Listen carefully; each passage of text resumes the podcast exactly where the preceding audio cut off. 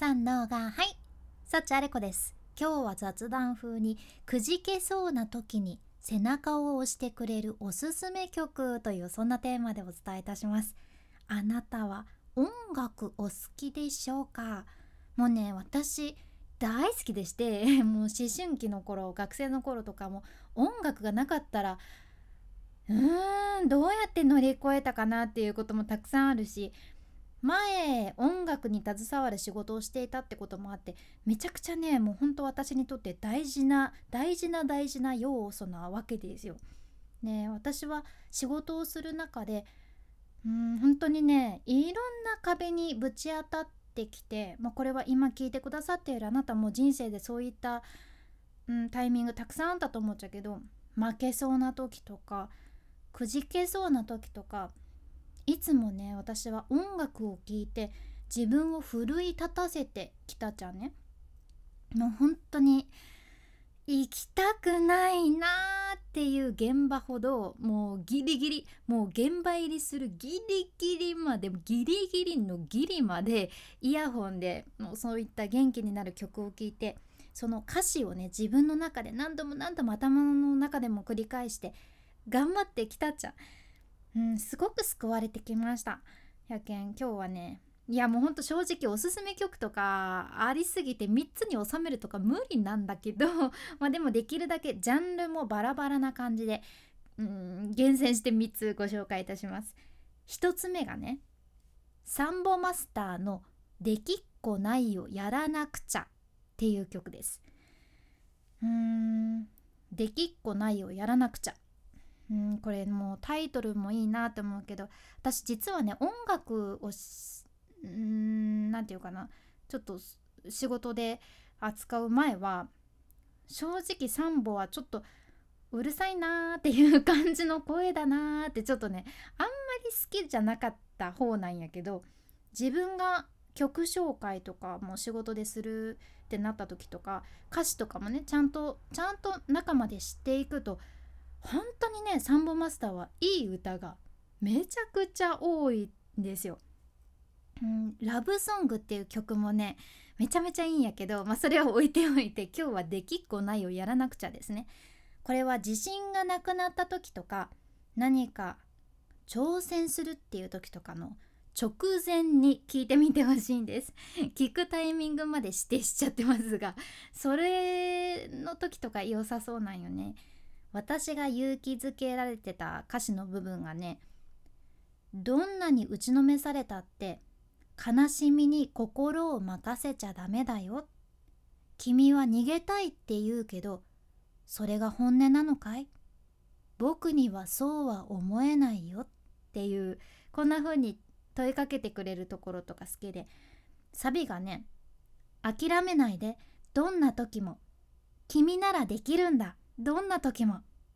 君ならできないことだってできるんだ。ほんとさ嘘じゃないよっていうこんな感じの歌詞です。なんやろね。深い歌詞。とかではないんやけどまあでもシンプルに自信がない時に欲しい言葉をねずっと歌ってくれる感じ。うん、もうほんとサンボマスターはこう聞きたい言葉を聞きたいタイミングで言ってくれる最高の彼氏みたいな。そんな感じなんよね。いやほんとめちゃくちゃ勇気づけてくれる歌詞で。もうこれを聞いてどんだけもうどんだけ自信がない現場を乗り越えてくることができたのかって考えるともう数知れずです。お世話になってます。はい。2つ目ご紹介します。2つ目は Kiss My Foot 2の We Never Give Up です。アイドル曲も紹介しちゃいます。We Never Give Up 実はねこの曲を作った人にインタビューさせていただいたっていう経験もあってそれでねより一層好きっていうのもあるんやけどまずその「キスマイ」他のジャニーズのグループと比べたら結構ね下積みの時代が長いグループでなかなかデビューできなかったグループっていうのがあってやけん悔しい思いをたくさんしてきたグループが歌ってるっていうそんなストーリーもあるけんこそ勇気づけられる部分があるじゃんね。でこの「We Never Give Up」の歌詞を書いた人がねザ・稲妻戦隊っていうバンドのボーカルを務めてる上中城也さんっていう方ちゃんでこの上中さんは私お会いしたことがあるんやけどめっちゃ優しくって熱い人で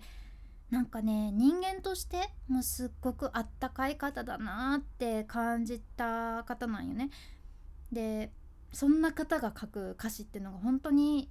心に響くものが多くてさ私のおすすめの歌詞の部分がどんなところかっていうと「器用に立ち回ればどん底の痛みを知らないまま少しの愛を感じて上がれない」っていうところじゃん。うん、これは生き方が不器用な人には響くんやないかなって思っちゃうけどなんかさ周りにはなんでそんな器用に生きられるんかなって思う人が私たくさんいて効率的に誰かにお世辞をさ簡単にポンって言えちゃったりとか上の人の前だけではいい子ですみたいな感じで立ち回ってさうまくやってる子たちとかもたくさん見てきて私はなんでそれができないのかなってって悩んでたことがあったんよね。でも、まあ、不器用だからこそなんか効率的に生きてちょっとうまくいった人には決してわからない痛みとか苦しみっていうのがわかるし経験できてそれが後々年を重ねるとうんどんどん生きてくるというかそういうどん底の経験をしてよかったなって思えるというかすごくね当時私はこの歌詞に励まされたよね。であともう一つねお気に入りの部分があって「悔し涙の後に咲いた花はきっと綺麗だって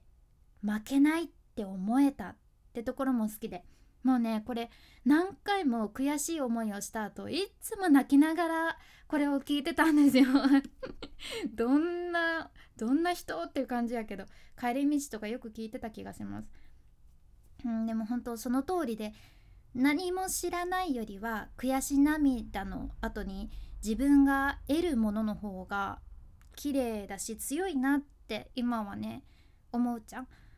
これはね悔し涙を流してる時に ぜひ聞いてみてください。タイミングしていきました。では最後の3つ目。3つ目は洋楽ですね。これはねケリー・クラクソンの「ストロンガー」っていう曲です。これ2011年のナンバーなんやけど当時ビルボードでもね1位をずっと取ってたぐらいめちゃくちゃ売れた曲なんよね。でもまあ曲としては失恋して落ち込んでる時に特におすすめの曲ではあるんやけどでもこれ私は割と仕事で落ち込んだ時とかに聴きおたあちゃんね。うんでおすすめの歌詞がねサビなんですよ。ま今回ちょっと和訳したものをすっとお伝えしますと